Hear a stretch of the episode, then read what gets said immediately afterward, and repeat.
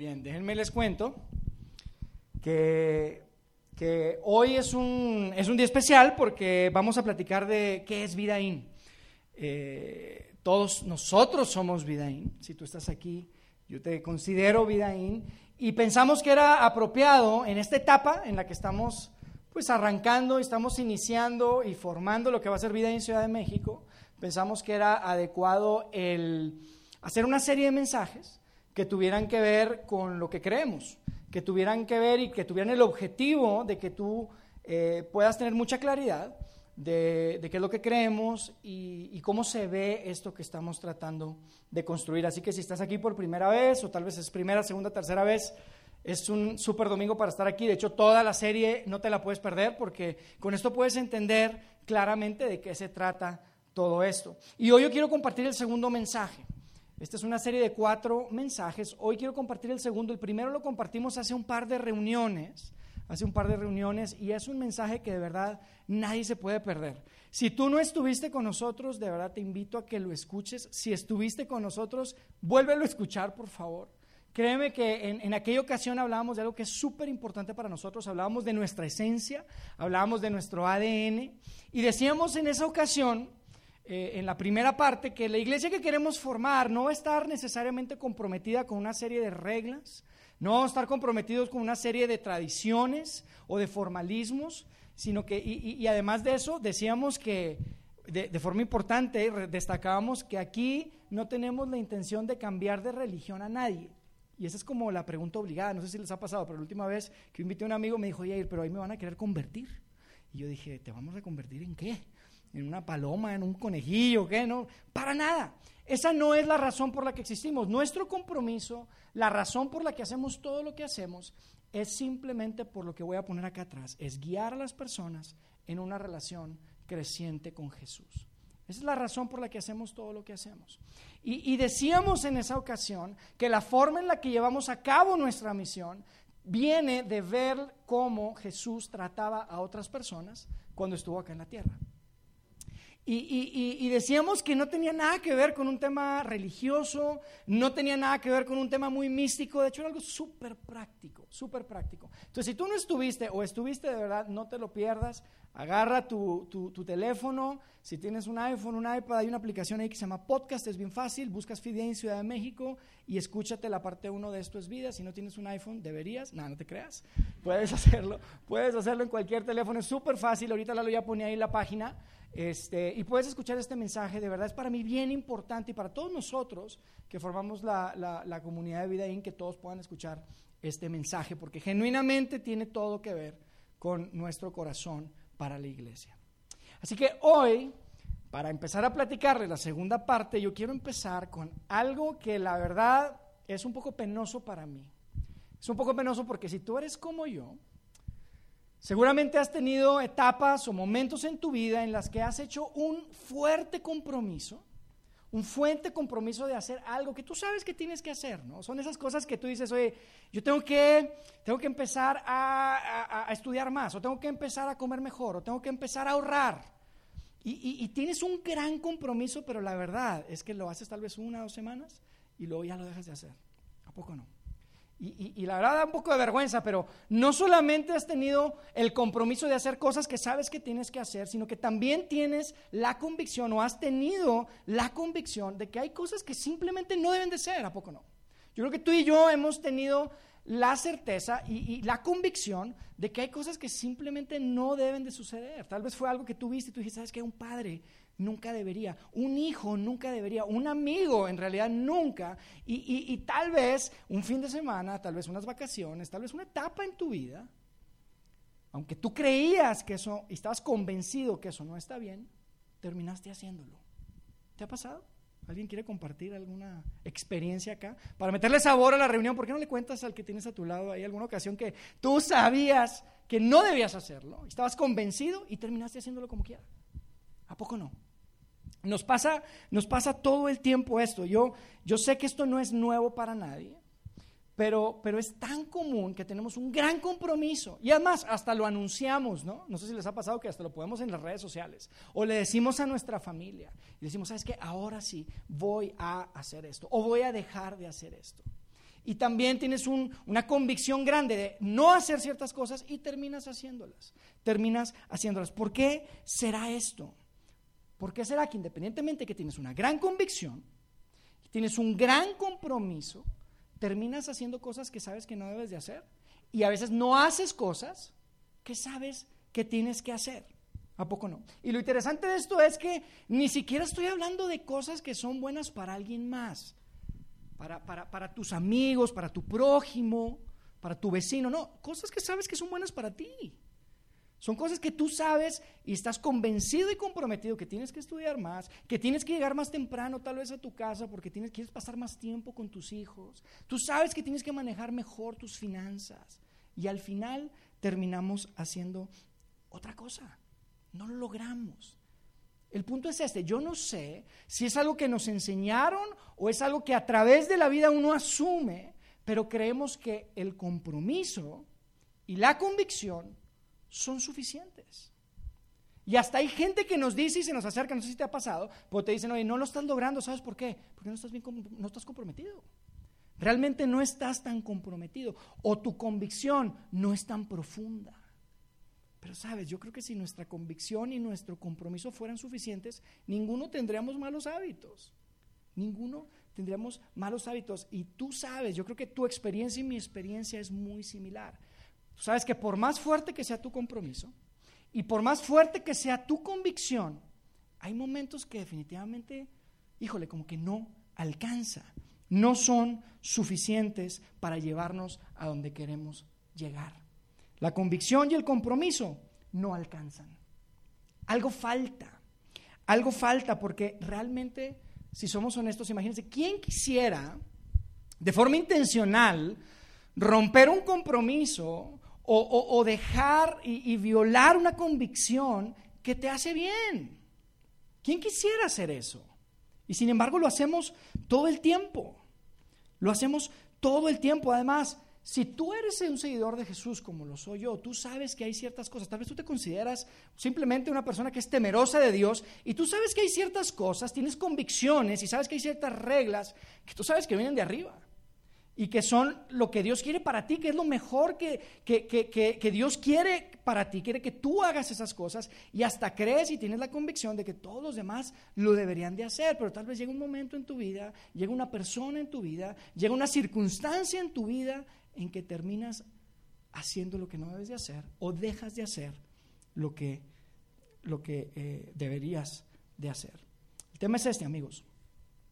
Yo no sé si, si, ustedes, yo sé que aquí tal vez no sucede eso, pero una, una, una de las cosas que me parece súper cómico es que tenemos esta costumbre a veces hasta de, de decirnos una, como una mentirilla. Decimos, oye, tienes convicción de algo, tienes compromiso dices, oye, pero tienes tal vez algo que es como muy, tú batallas con eso, tienes la convicción y tienes el compromiso de hacerlo, pero, pero resulta como una tentación para ti. Es difícil lograrlo. Y tal vez ya tienes cuatro o cinco semanas y, vas muy bien y te dices esta mentira. Yo sé que aquí eso nadie se lo dice, ¿verdad? Pero te dices esta mentira y te dices, oye, ya me he portado muy bien, yo llevo como cuatro o cinco semanas, ya me toca. Ya voy a, voy a hacerlo al cabo. Y me he portado muy bien tres o cuatro o cinco semanas. Imagínate. Nos decimos eso todo el tiempo, ¿a poco no? Es increíble, yo no sé si tú sepas, pero hay, hay, hay áreas de la vida que eso no aplica. Imagínate el pelado en un banco, y tengo 40 años, nunca he robado un banco, ya me toca, ¿no? Pues claro que no, no lo vas a hacer. Eso no tiene ningún sentido. Imagínate tener el compromiso y la convicción de algo que te hace bien y decir, ¿sabes qué? Quiero lastimarme. Ahora sí que quiero lastimarme. Porque amigos, el tema es este. El compromiso y la convicción no alcanzan simplemente no alcanzan. Falta un ingrediente. Y para cualquier cosa que te quieras proponer en tu vida, ya sea un desarrollo profesional, desarrollo personal, ya sea que quieres crecer en tu matrimonio, quieres crecer como padre, quieres tener salud financiera, salud emocional, salud física, y específicamente a lo que nos, nos, nos ocupa acá en esta comunidad, Específicamente, si tú quieres crecer en una relación con Jesús, en tú quieres saber qué es lo que Dios quiere para ti, quieres saber qué es lo que Él piensa que está bien y qué está mal, el compromiso y la convicción no alcanzan. Falta un ingrediente. Y lo increíble es que en este libro antiguo que todos conocemos hoy como la Biblia, donde hay muchos manuscritos, se presenta este ingrediente. Hay una carta que fue escrita a un grupo de personas que se habían comprometido grandemente y estaban convencidos de que querían seguir a Jesús. Ellos habían escuchado de primera mano de las personas que habían estado con Jesús, que habían caminado con Él y habían tomado la decisión de seguirlo. Sin embargo, a través del tiempo, como que esa decisión de seguir a Jesús se estaba debilitando. Entonces hay una carta que se les escribe a ellos. Y en esa carta, además de muchas otras cosas, donde habla de la importancia de Jesús, la prominencia de Jesús, les dice algo en donde vemos este ingrediente que falta si tú quieres lograr tener una relación creciente con Jesús. Así que yo quiero que veamos este, este principio, porque definitivamente este principio es una realidad para, para nuestra misión. Si nosotros queremos llevar a cabo nuestra misión como comunidad, necesitamos ver y tomar en cuenta este principio. Vamos a ver juntos un pasaje, este, y ahorita lo vamos a leer, pero antes de leerlo yo quisiera decirles un poquito cómo está esta dinámica, porque es interesante esta dinámica del compromiso y de, y de las convicciones que uno tiene y lo que sucede en la vida cuando, cuando vemos que simplemente no alcanza. Yo, yo, yo les voy a decir algo, yo este, no es de que tenga muchísima experiencia, pero en toda mi vida, en toda mi vida nunca he conocido a alguien que se levante un día y que diga, ¿sabes qué? Quiero tirar por la borda todo mi compromiso y todas mis convicciones. No quiero saber nada, ya no me importa. Nunca he escuchado eso. Nunca he escuchado a nadie que diga, ¿sabes qué? Ya no quiero saber nada. Ya estuvo de convicciones, ya estuvo de compromisos. Eso nunca lo he escuchado. Pero lo que sí he visto constantemente es que personas que creen algo y tienen una gran convicción terminan haciendo algo que va en contra de eso. En otras palabras, y fíjate, esto es súper importante, en otras palabras veo a personas que se comportan mal antes de dejar de creer. O se comportan de una forma que va en contra de sus creencias. Eso sí lo he visto. Eso sí lo he visto. Y lo que sucede es esto, como el compromiso y la convicción no alcanzan, lo que sucede es que te empiezas a comportar mal y luego te vuelves a comportar mal y te vuelves a comportar mal hasta que sucede una de dos cosas. Por un lado, llega un momento que ya te diste cuenta que no puedes, que te caes en una depresión. Te deprimes porque por más que intentas, sientes que no hay esperanza, siempre fallas. Eso es una opción. O la otra, lo que he visto es que la gente simplemente cambia sus creencias o deja de creer. Es interesante, eso está más cómodo. No sé si lo han escuchado o lo han vivido, pero es como por ejemplo, tú crees que mentir está mal. Si mientes, ¿cómo te sientes?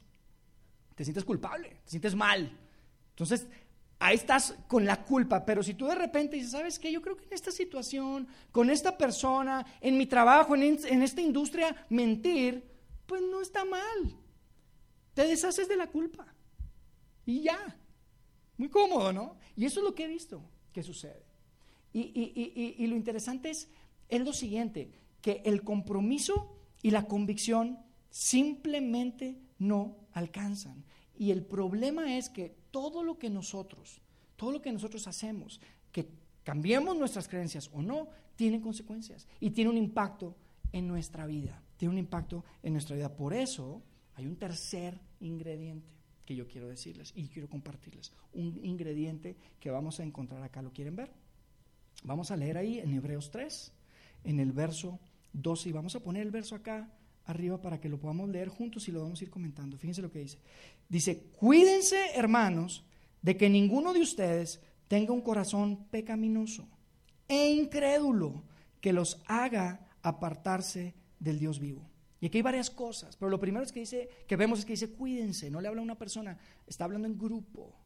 Dice, cuídense, cuídense como grupo. Y tenemos que ver que dice, cuídense de no comportarse mal. Eso es lo que significa un corazón pecaminoso. Cuídense de no comportarse mal. Está hablando de un corazón pecaminoso. Y si tengan cuidado de, de no dejar de creer. Eso es lo que significa ser incrédulo. Porque si ustedes se comportan mal y dejan de creer, lo que va a pasar es que se van a alejar del Dios vivo. Van a terminar alejándose del Dios vivo. Y fíjate lo interesante de esto. Lo que, cuando, cuando dice alejándose, cuando dice apartándose, la implicación no es que de un día para otro tú dices, ¿sabes que Yo ya no quiero saber nada. Como les decía hace un momento, ¿no? Ya no creo en eso, no quiero saber nada. No, lo que dice es que, ¿sabes que Poco a poco, poco a poco, si no se comportan bien y si dejan de creer, poco a poco se van a ir alejando de Dios.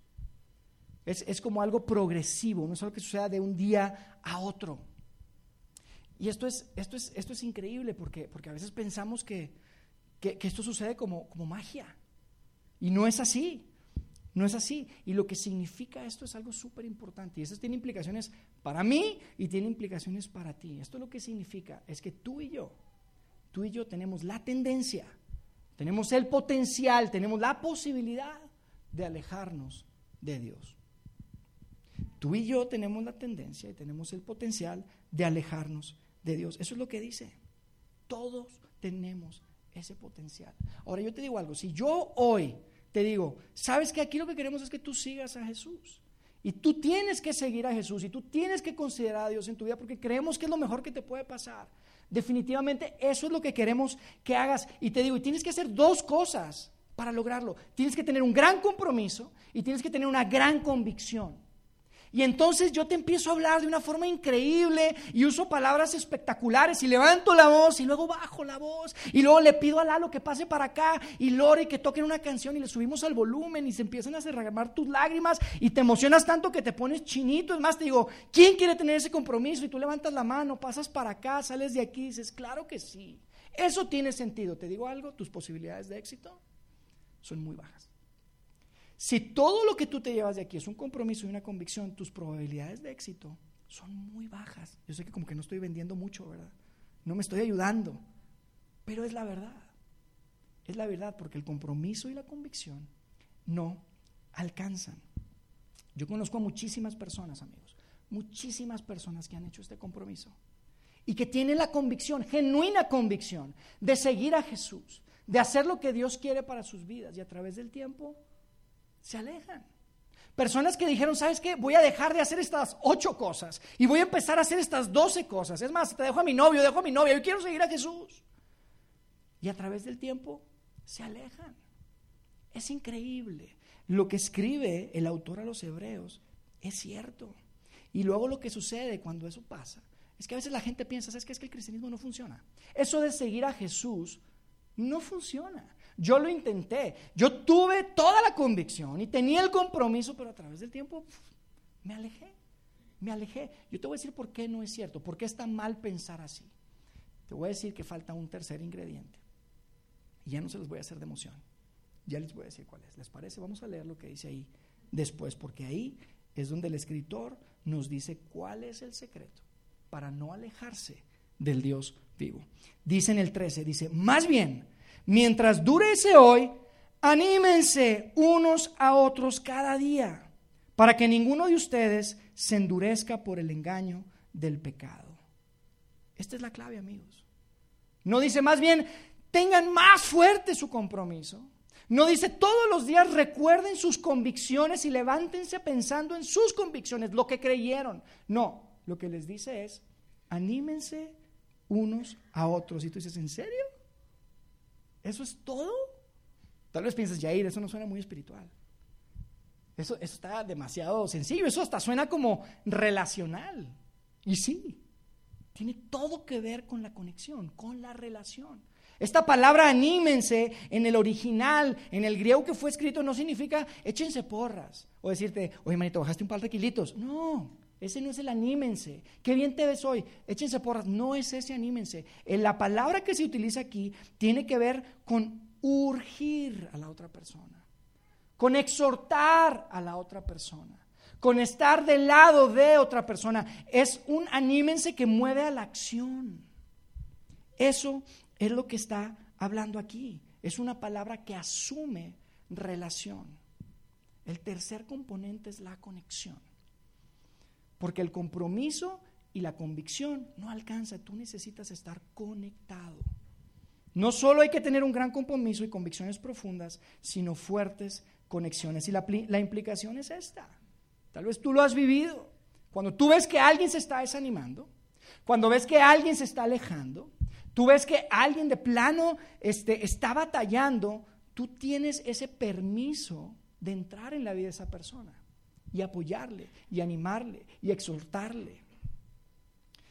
Como les decía, no es simplemente un tema de, nos vemos ahí el domingo. Es algo que va mucho más allá de eso. Es, es darle el permiso a alguien a que entre en tu vida y que puedas estar conectado. Esas ocasiones en las que escuchas y dices, oye, este, Lalo, ¿escuchaste lo que Ricardo estaba haciendo? Sí, sí escuché. ¿Le dijiste algo? No, no le dije nada. ¿Tú le dijiste algo? No, yo tampoco le dije nada. Oye, Charlie, ¿escuchaste lo que Ricardo estaba haciendo? Sí, también escuché lo que está haciendo. Como que no parece muy buena idea, ¿verdad? No, no parece muy buena idea. ¿Le dijiste algo? No, no le dije nada. Vamos a orar y decimos, vamos a orar. Y ahí nos quedamos. Eso no es animarse. No es nada más estar platicando de las cosas malas o, los errores que crees que está haciendo otra persona. Se trata de tener el permiso de decir, oye, Ricky, ¿sabes que tú me habías dicho que en esta etapa lo más importante para ti era tu familia? Entonces, ¿por qué estás considerando un trabajo que, te, va a implicar que estés fuera cuatro días por la semana? No, no, no ¿Cómo es eso? O Ricky, o, o, quien sea, oye, esa persona que me dijiste, esa muchacha, me dijiste que era un peligro, ¿no? ¿Y por qué estás saliendo con ella, no? Cuéntame un poco más, cuéntame un poco más de eso. Oye, me, que vas a comprar un carro nuevo. Oye, pero apenas está saliendo de la deuda, no hemos platicado. Cuéntame. No creo que sea buena idea, amigo. No creo. Es ese tipo de permiso. No es un chisme ahí nada más de estar platicando y escucharte. Si no, pero pues ¿cómo se mete uno? No se mete uno, no, amigos. Aquí lo que está diciendo el escritor es anímense unos a otros. Que haya conexión de persona a persona. Amigos, es igual de espiritual e igual de necesario que el compromiso y la convicción. Es igual de importante. Es igual de importante y muy pocas veces, muy pocas veces pensamos en esto. Tal vez tú creciste en un ambiente como el mío en donde te decían, tú quieres tener una relación creciente con Jesús, yo te voy a decir qué tienes que hacer. ¿Qué tienes que hacer? Tienes que primero leer la Biblia. Tienes que leer la Biblia. Eso está súper bien. Tienes que hacer oración. Y eso está súper bien. Tal vez en tu contexto te dijeron, tienes que rezar. Tienes que rezar todos los días o tienes que ir a confesarte. Y, te dijeron que tal vez tienes que ir también a un retiro espiritual. Sabes, a mí me pasaba eso. De joven, cada año iba a un retiro, iba a un, a un, este, a un campamento. Para mí, esos eran los momentos en que yo, mira, mi compromiso, yo regresaba a esos campamentos diciendo, yo voy a servir a Dios, no quiero saber nada más. Y mira, mi compromiso estaba acá. Y luego pasaban los meses, pasaban los meses, iba bajando, bajando, bajando, bajando. Iba al campamento y otra vez para arriba, y ahí va para arriba, y otra vez mi compromiso fuerte, fuerte, fuerte, fuerte, fuerte. Y luego bajaba, bajaba, y tal vez a ti te, experimentaste algo similar. Tal vez a ti también te dijeron que lo importante era leer la Biblia, era rezar, era confesarte, es ir a misa, es ir a la iglesia. Pero si no estamos conectados, el compromiso y la convicción no alcanzan.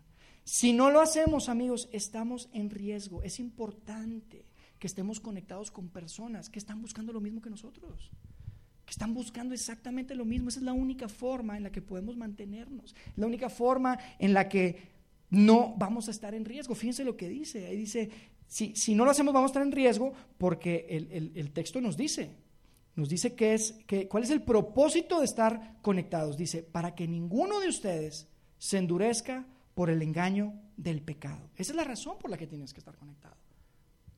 Para que ninguno de ustedes se endurezca por el engaño del pecado.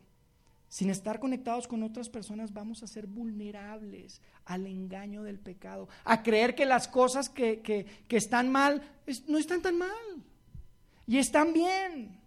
Y empezamos a, a, pensar que son grandes ideas. Uy, qué gran idea tengo, mira, voy a hacer esto, voy a hacer lo otro. Y tú dices, oye, espérate. Qué importante que haya alguien en tu vida que tenga acceso a tu vida y que te pueda decir. Por eso, yo no sé si te ha pasado, pero es por esa razón lo que escribe aquí que hay tantas personas súper inteligentes, súper brillantes, que hacen cosas tan estúpidas. Han visto a gente súper brillante y súper inteligente hacer cosas tontas, hacer cosas que dices, bueno, puede ser. ¿Cómo se echó a perder así la salud? ¿Cómo se echó a perder así sus finanzas? ¿Cómo se echó a perder así su familia? ¿Por qué hizo eso? Es increíble. Saben que antes de que yo me casara, este, yo vivía en Monterrey y era parte de una iglesia en donde había un grupo de, de líderes este, que pues eran las personas que, tomaban las decisiones y todo eso. Y dentro de esos líderes había una persona que, mira, era el más respetado de todos. Era un hombre que sabía tanto de Biblia, tenía un, compromiso grande y, y, tenía mucho conocimiento y tenía convicciones fuertes, fuertes. Era un maestro de Biblia, me daba clases los domingos por la mañana. Y, yo recuerdo que siempre que, alguien preguntaba, oye, ¿quién es la referencia? Yo ah, pues todos él. Mira, el hombre en una biblioteca con patas. O sea, sabía todo. Todo lo sabía. Y es un hombre que recientemente, eh, hace algunos años nos enteramos, ya viviendo acá en México, que casi pasados sus 60 años terminó divorciado de su esposa de toda la vida, con nietos. Divorciado. Más de 60 años. Después de toda una vida compartida.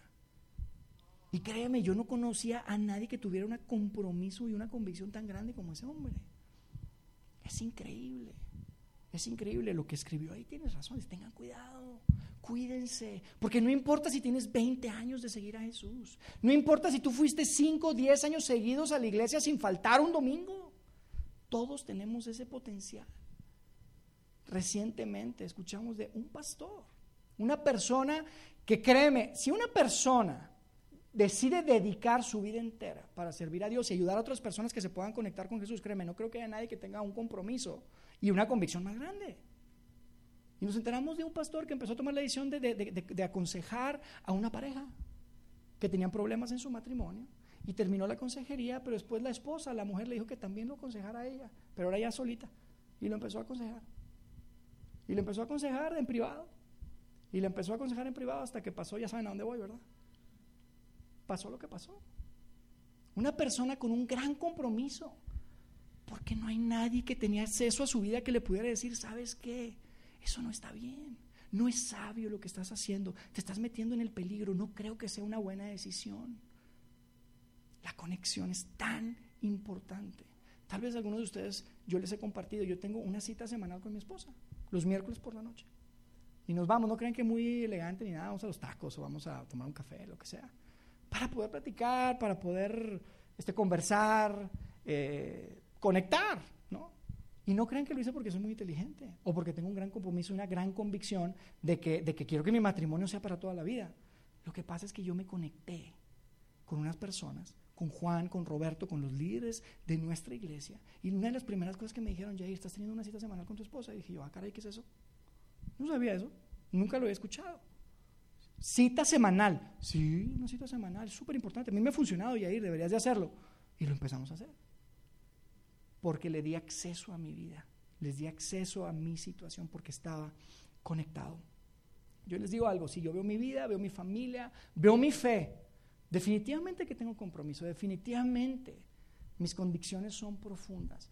Pero los momentos en mi vida en los que yo he podido superar momentos difíciles, que he podido superar tentaciones, que he podido ir más allá de las situaciones complejas que nos avienta la vida en la cara. No ha sido, y no lo he logrado por mi convicción y mi compromiso, ha sido porque he estado conectado con personas que tienen acceso a mi vida y que me dicen, ten cuidado, Yair, ten cuidado, esa decisión no creo que sea muy sabia. Y eso es lo que creemos como iglesia, amigos.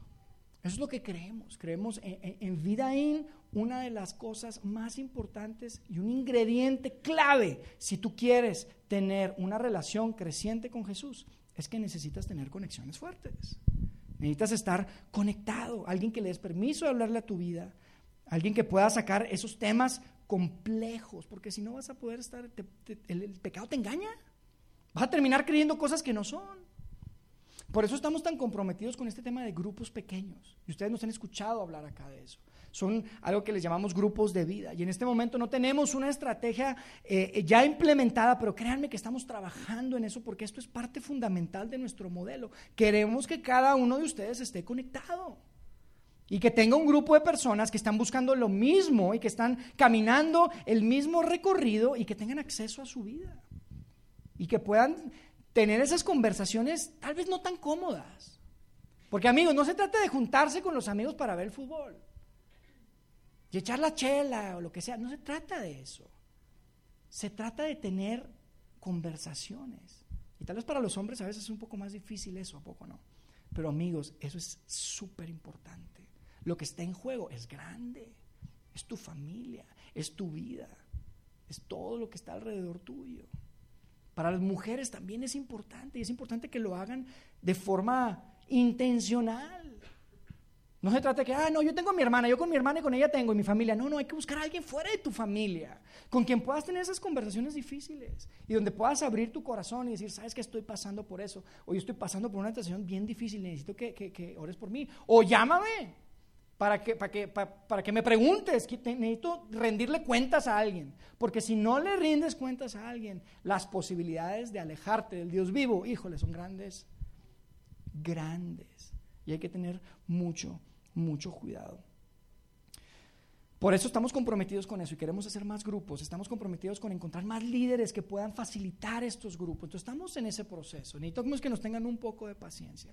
Pero mientras tanto, mientras nosotros seguimos avanzando, entre más personas se siguen uniendo a nuestra comunidad, a nuestro grupo, yo te quiero hacer una pregunta hoy y quiero que te lleves esta pregunta. ¿Quién tiene acceso a ti? ¿Quién tiene acceso a ti? ¿A quién le estás dando acceso a tu vida. No, yo tengo un chorro de amigos en el trabajo y el juevesito y la cosa. No, no, no, no, no, no estoy hablando de eso. ¿Quién tiene acceso a ti? Súper importante. Esto, amigos, no se trata de, de, esto es entre Dios y yo. Mi relación creciente con Jesús tiene que ver simplemente, mira, Dios conoce mi corazón. ¿Cuántas veces han escuchado eso? Dios conoce mi corazón. ¿Sabes algo? Sí lo conoce. Y fíjate lo que escribió acerca del corazón a través de uno de los más grandes escritores también de la Biblia. Fíjense lo que dice en Jeremías 17. Dice, el corazón humano es lo más engañoso que hay y extremadamente perverso. ¿Quién realmente sabe qué tan malo es? Claro que Dios conoce el corazón y sabe la naturaleza del corazón. Y por eso Él diseñó y nos deja este mensaje, que la mejor forma de no engañarse en la vida es que tú puedas estar conectado y que no hagas tu vida solo. Tu convicción y tu compromiso con Dios le tienes que agregar conexión con otras personas que están buscando lo mismo que tú. Y amigos, esto es bien importante. Conectarse y estar conectado es tan espiritual como leer la Biblia. Es tan espiritual como hacer oración. Es muy importante. Es muy importante. Así que otra vez, ¿quién? ¿Quién tiene acceso a ti? ¿Quién tiene acceso a ti? La aplicación de esta semana, la tarea de estas dos semanas en lo que nos volvamos a ver, es que tú tienes que empezar a tener esas conversaciones. Tienes que buscar a alguien. Si tú estás aquí por primera vez, pues tal vez empieza con la persona que te invitó. Y si la persona que te invitó te dice, yo también estoy empezando, no sé mucho, no importa. Digan, ¿puedo rendir cuentas contigo? Sí. Conéctense. Es muy importante que estemos conectados porque el compromiso y la convicción no alcanzan. Necesitamos agregarle el tercer ingrediente. Es un ingrediente clave, es necesario, es tan espiritual y tan bíblico como tener un gran compromiso y tener una gran convicción. Vamos a hacer una oración, ¿les parece? Gracias nuestro Padre Dios por esta mañana, por la oportunidad de estar juntos acá por poder compartir y ver en tu palabra lo que tú diseñaste para nuestras vidas. Gracias porque nos has hecho personas que, tenemos esta necesidad y esta naturaleza de, de estar conectados, Dios.